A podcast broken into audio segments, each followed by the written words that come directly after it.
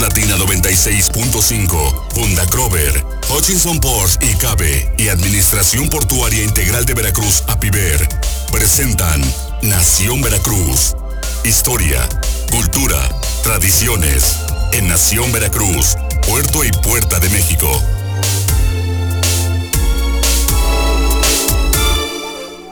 Ya estamos en Nación Veracruz, Puerto y Puerta de México, ya en miércoles, miércoles, mitad de semana. Miguel Salvador Rodríguez Azueta, qué bueno, tú eres una persona muy responsable porque ya que traes ahí así como un cierto malestar, así como de gripilla, que no te puedes enfermar, eso sí, no, no, no, no, muy claro pero ya que tienes ahí, que estás estornudando y eso, no, tu tapabocas para no estar contaminando absolutamente a nadie. Tampoco, usted, usted nada más me levanta falso. No, no estoy estornudando. Nada más tengo una especie de resfriado desde ayer porque el clima, dormí con, con suelo abrir la boca para dormir, entonces se me resecó la garganta, pero nada, nada, no tengo ningún otro no síntoma. enfermar, ¿eh? Oiga, rápidamente antes de pasar, este, queremos felicitar aquí a los amigos de, de la tamalería, de la Candelaria, porque están haciendo un excelente servicio a, domicilio, ayudando en una cooperativa a los amigos del Mercado Hidalgo. Ojo, Pilar, ojos, amigos que quieran sus eh, pues pollo y verduras al 22 99 05 94 72. De hecho, vamos a subir esto. Eh, todo eh, lo están llevando a domicilio para apoyar en una acción ciudadana este, a los locatarios del mercado Hidalgo. Hay, que, apoyar al 100%, hay que hacer este, es un mínimo lo que se paga de servicio a domicilio y la verdad, ayer recibí mis tortas roque también en la puerta de la oh, casa. Muy buenas. Un poco apachurradas, pero, pero las recibí. Y bueno, pues vamos a apoyar este tipo de iniciativas, don Jorge. Hay que apoyar, por supuesto, hay que ser solidarios, hay que ayudar a las personas que, pues todos la estamos pasando mal, unos la están pasando peor que otros. Entonces hay que ser solidarios sin duda alguna y ser parejos, hay que ser justos. Entendemos en este caso, por ejemplo, la discordia que hay con los amigos palaperos y los vendedores eh, en esta época que pues es la época excelente, buena que tienen de venta. Sin embargo, esto es una situación anormal, es una situación extraordinaria.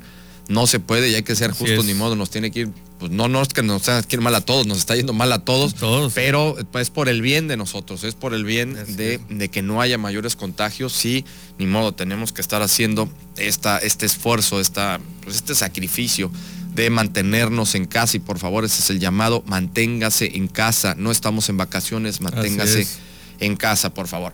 Ya estamos en miércoles, miércoles de libros con Pilar Cosma, Pica Pilar. Adelante, muy buenos días, ¿qué nos traes hoy? Gusto en saludarlos. Pues hoy tengo dos pequeños libros eh, a propósito, bueno, pues de nuestra eh, Semana Mayor, que es la semana de Semana Santa, que es una Semana Santa pues un poco atípica, tanto como para los que eh, disfrutamos, digamos, la parte del turismo, que están pues ahora todos guardados, pero también en la parte religiosa, quienes acostumbramos a ir y a los oficios de Semana Santa, pues también es una semana atípica porque no hay oficios religiosos, es decir, están la puerta cerrada, hay muchísimas eh, eh, misas por, por internet, por Facebook, por Facebook, muchísimas, ¿no? Em, pero bueno, yo encontré dos, dos publicaciones pequeñas, una, una es muy interesante, eh, que es una reimpresión que hizo Leonardo Pastel, tan, tan prolífico eh, veracruzano en cuanto a, a cuestiones editoriales. Esta, eh, lo dice él en su prólogo, es una reedición, digamos una, una copia de unos documentos de la Fundación Piadosa en Veracruz, que data de 1775, por Francisco Gil, y entonces él, bueno, ahí nos, nos explica que Francisco Gil fue un veracruzano, bueno, un comerciante como todos, como muchísimos veracruzanos y comerciantes de aquella época, de la época de la, de la colonia, eh, que eh, a veces se sentían un poquito como culpables de, pues muchísimas cosas, ¿no? Y entonces eh, su manera era em, pagar beneficios a las fundaciones religiosas que había en, en, Veracruz en ese momento. Y entonces decía, em, en el hombre de entonces, em, esta tendencia se cruzaba con el afán de lucro, singularmente en los inmigrantes españoles, que una vez enriquecidos y tal vez sufriendo sentimientos de culpa, se daban a establecer fundaciones piadosas en descargo de su conciencia. Efectivamente. Y entonces te dice aquí, ¿a qué se debió esa falta de obras de carácter religioso en, en la región veracruzana? Porque habla también que a pesar de que Veracruz fue, eh, pues como lo hemos comentado, esta puerta de entrada de, trasiego de mercancías, de trasiego de cultura, eh, Veracruz no tiene, ni tuvo, o sea, no tiene hoy, pero no lo tuvo tampoco entonces, eh, esta riqueza en los templos y en los conventos como las podemos encontrar, por ejemplo, en Puebla e incluso en el estado de Veracruz, en Orizaba, ¿no? por, por, por las cuestiones pues de que aquí todo era como de tráfico, de tránsito, es decir, ¿no? Y entonces, em, él, dice que la ciudad de Veracruz fue el único puerto de acceso y salida en la colonia y por él penetró la religión católica y la, y la cultura occidental que más ligaron al viejo mundo. Pero a pesar de ello, nunca fue un centro religioso, sino una puerta abierta al paso de inmigrantes y mercaderías al parque un foco mercantil y una plaza de, de valor militar. Pues, pues cosa que estamos completamente de acuerdo. Y les voy a compartir en un momento más eh, las fotografías porque la reproducción que él hace de esta obra, que es la de la fundación de la obra Pía para el mayor culto y veneración del augustísimo sacramento del altar que hace don Francisco Gil, vecino de la Nueva Veracruz, eh, la reproduce con la misma tipografía de esta imprenta antigua, ¿no? Entonces resulta en un eh, visualmente muy interesante y también, bueno, pues con todo el lenguaje antiguo, ¿no? Eh, vamos a ver algunas diferencias de lo que hablamos hoy, a pesar de que es el de la misma lengua castellana, pues las, las diferencias en, en, el léxico, ¿no? y viene, por ejemplo, las cuentas que hace em, de las algunas, eh, mm, ay, perdón, eh, eventos religiosos que hay, los curas, los de las religiosas que estaban ahí, entonces cuánto él pagaba este señor Francisco Gil, que era el, digamos, el mercader veracruzano, el ricachón, cuánto invertía, digamos, en esta en estas actividades religiosas. Y también les voy a compartir, no sé si ya tenemos tiempo, eh, unas fotografías de un libro que es precioso porque eh, se llama La Semana Santa, eh, así como tal. Y viene, bueno, pues una presentación pues de, en piel, es una presentación, su presentación original. Y el libro es Oficio de la Semana Santa y Semana de Pascua, con la misa entera del Jueves Santo, eh, estabat, meditaciones para las estaciones y con oraciones para la concesión y comunión. Traducido e ilustrado con notas por el doctor Don José Rigual en la undécima impresión de la Orden de Su Majestad, Madrid, en la imprenta real, en el año de 1819. Este, este pequeño libro que tengo aquí en mis manos.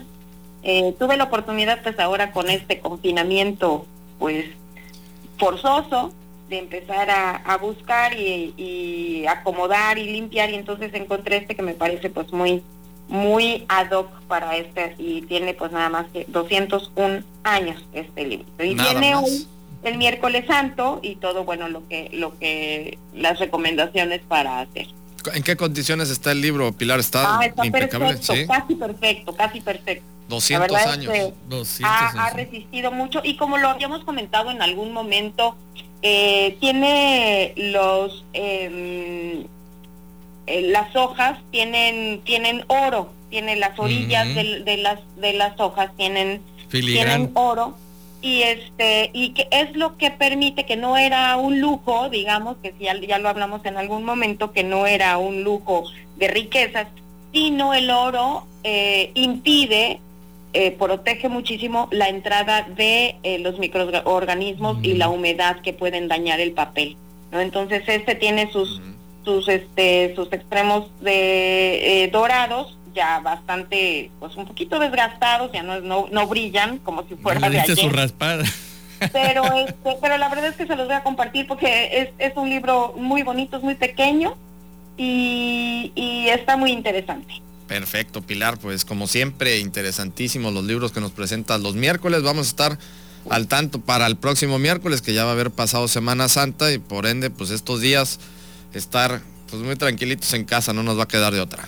Así es, yo creo que es un momento para reflexionar, para em, independientemente si somos religiosos o no somos religiosos practicantes, creo que en estos momentos es un momento de ver hacia adentro de casa, de ver hacia adentro de, uno mismo, para pues yo creo que salir renacidos, ¿no? Salir nuevos como una sociedad eh, más responsable de nuestros actos. Ojalá que así sea, Pilar. Muchísimas gracias. Ya nos estamos escuchando el próximo miércoles. Y pues mis mejores deseos para todos en casa. Gracias, igualmente, igualmente. Para ustedes, ahí tuvimos a Pilar Cosmalpica en nuestros miércoles de libros. Nos vamos al corte, vamos a regresar todavía con más.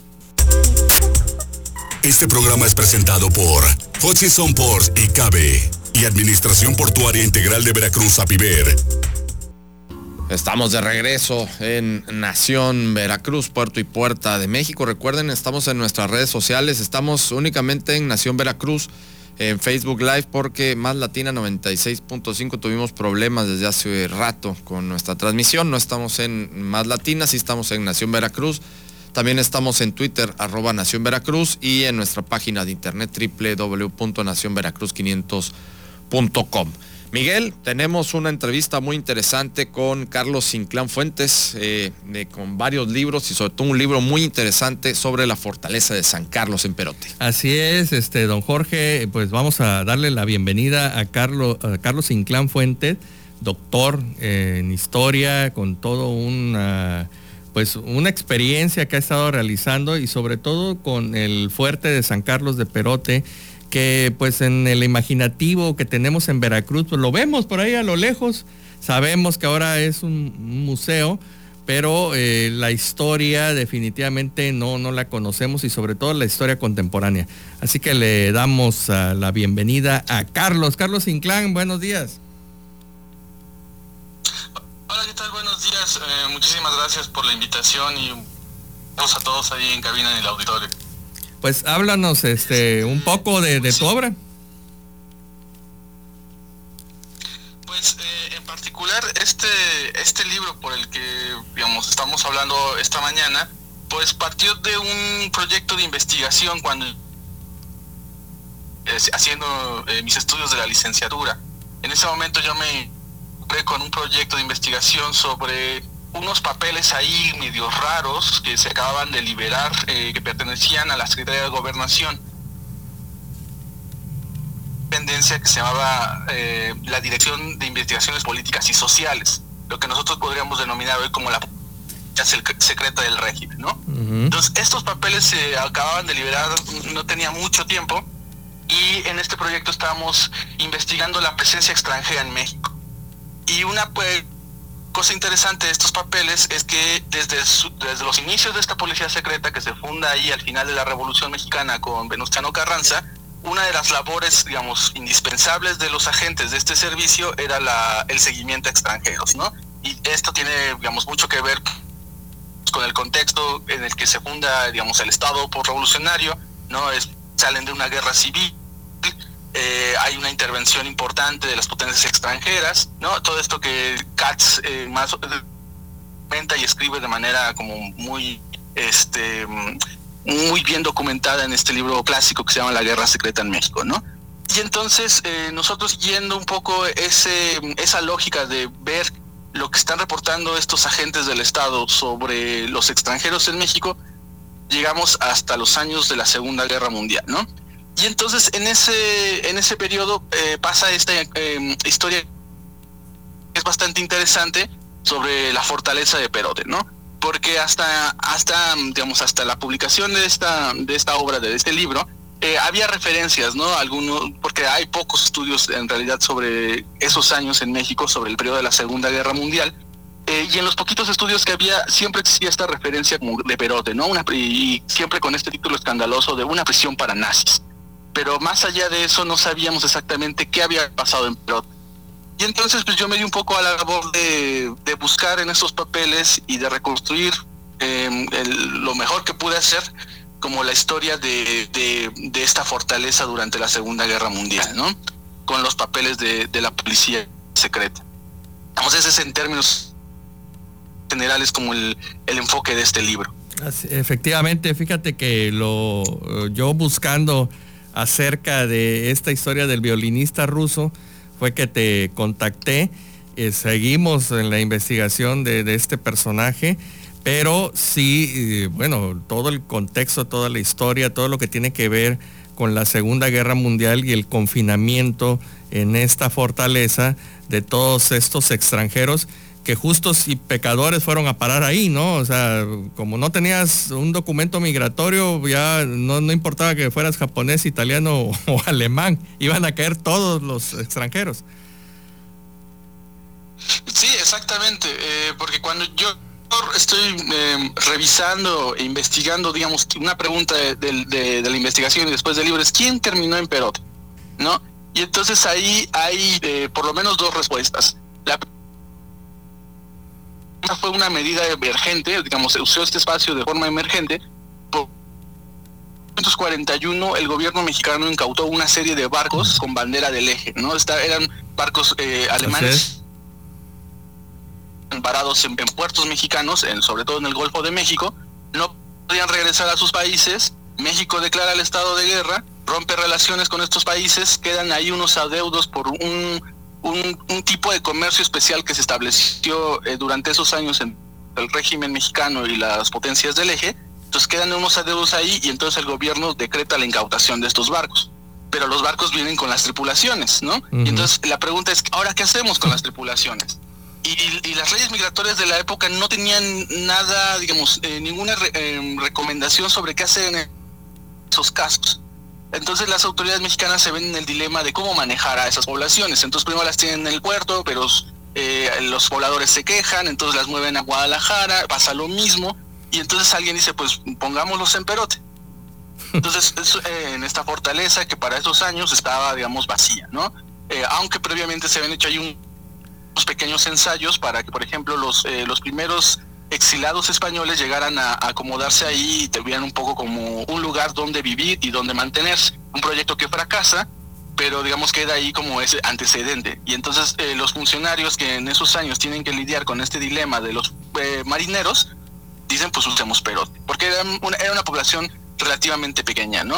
Habrían sido unos 300, 300 50 marineros. Así es. Y después a esos, y esta es la, segunda, digamos, eh, parte de quién están ahí, es ya con el estado de guerra en mayo del 42, eh, se dicta una serie de medidas, digamos, para castigar estos, eh, los que se vayan a llamar después delitos contra la seguridad nacional y los delitos. Sí, estamos Entonces está el espionaje, el sabotaje, la propaganda y entonces ahí está el segundo bloque, digamos, de internados en pelotes, eh, que también es un universo pequeñito. Son a lo largo de los años de funcionamiento de la estación unas 89 personas de esto, de espionaje, de sabotaje, eh, de propaganda, ¿no? Ahí están los famosos espías. Y en este eh, caso... Pero cuando uno ve con la lupa, perdón. Sí, Carlos, no, preguntarte, a ver, en esto que nos estabas diciendo, o sea que no únicamente, o sea, sí había, sí había eh, infiltrados nazis, pues, es decir, o sea, sí estuvieron ahí en la, en la fortaleza gente que sí estaba colaborando directamente con el régimen nazista, ¿o no?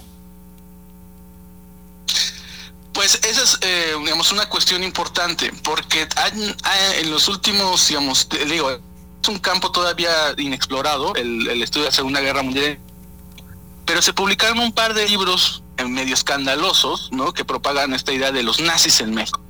Eh, y digamos, hay muchos problemas con estas con estas obras por, digamos, de su dependencia en las fuentes estadounidenses, ¿no? Los estadounidenses en esa época dicen que hay nazis en todos lados en México, y entonces estos autores leen las fuentes estadounidenses y concluyen que es cierto, ¿no? Pero no hay, hay un contraste, por ejemplo, entre la fuente que, mexicana y entre la fuente alemana, ¿no?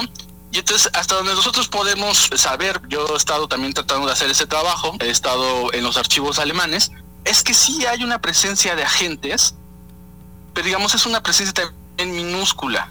Y es una presencia, y digamos, y por otra parte, no son sus mejores agentes. Eh, de nuevo, siguiendo las, em, las lecciones que nos dejó Freddy Katz, ¿no? El, el, el, papel secreto es pasar desapercibido. Si un agente secreto es capturado, pues... Ya no la hizo. ¿No? Y, y lo que me faltó tal vez, exactamente, ¿no? No, no hizo su chamba como debió haberla hecho.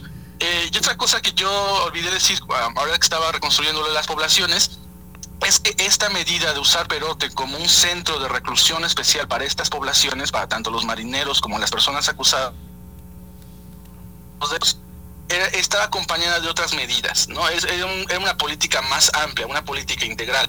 Y, consistía básicamente en que al inicio de, digamos, desde las hostilidades o del, de la ruptura de relaciones y del, de la declaratoria de estado de guerra, digamos, pasa desde de diciembre del 41 a mayo del 46, en ese periodo, eh, el gobierno mexicano, en colaboración con el gobierno estadounidense, crean unas listas, unas listas ciudadanos que ellos llaman indeseables, el gobierno mexicano dice personas cuya presencia en México se considera indeseable buscan a estas personas, las localizan y las deportan, porque México no tiene la capacidad de deportar a estas personas por sus propios medios hasta a, Alemania, básicamente, ¿no?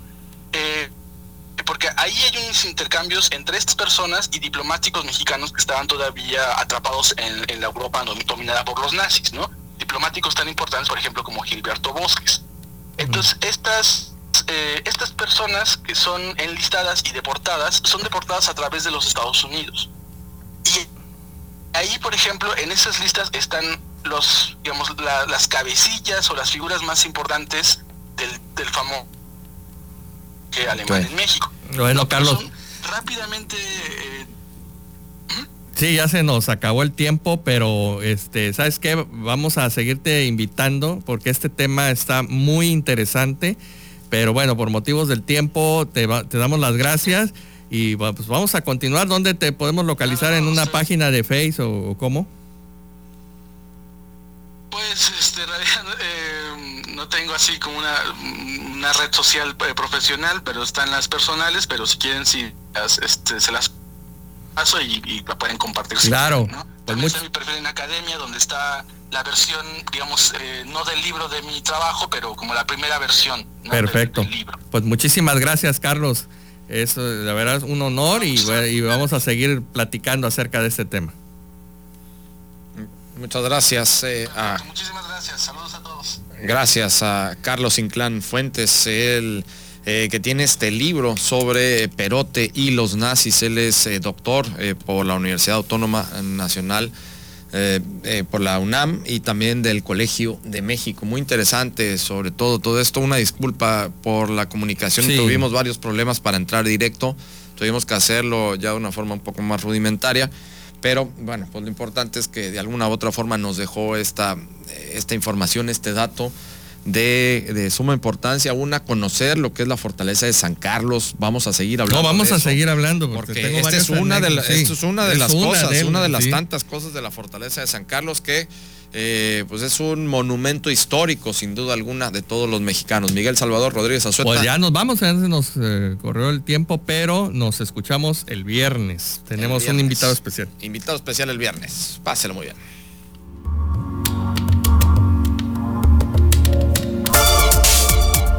Latina 96.5, Funda Crover, Hutchinson Ports y Cabe y Administración Portuaria Integral de Veracruz, APIVER, presentaron Nación Veracruz, Puerto y Puerta de México.